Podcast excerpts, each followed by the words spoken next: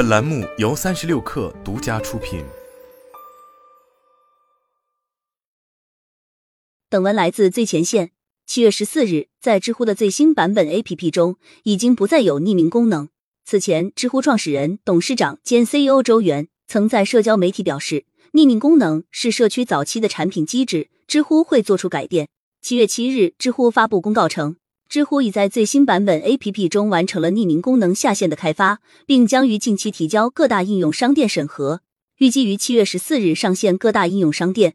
匿名功能将在新旧版本 APP 端及 PC 端正式下线。现在，匿名发布入口已经取消，用户将不能匿名创建问题或匿名发布内容。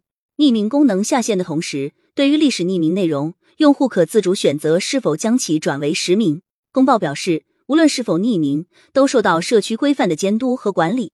如内容中存在违法违规信息，平台将按具体内容违规类别予以相应处置。今年四月，知乎推出了专业身份认证，用户完成认证后，可以更好的分享知识、经验和见解，让内容更专业，让表达更真实。上周，国家网信办发布《网络暴力信息治理规定》征求意见稿，其中第十四条指出。网络信息服务提供者应当加强对网络社区板块、网络群组的管理，不得在词条、话题、超话、群组、贴吧等环节集纳网络暴力信息，禁止创建以匿名投稿、隔空喊话等名义发布导向不良等内容的话题板块和群组账号。知乎宣布取消匿名功能后，社交媒体上许多讨论围绕卖卖或豆瓣的匿名社区展开。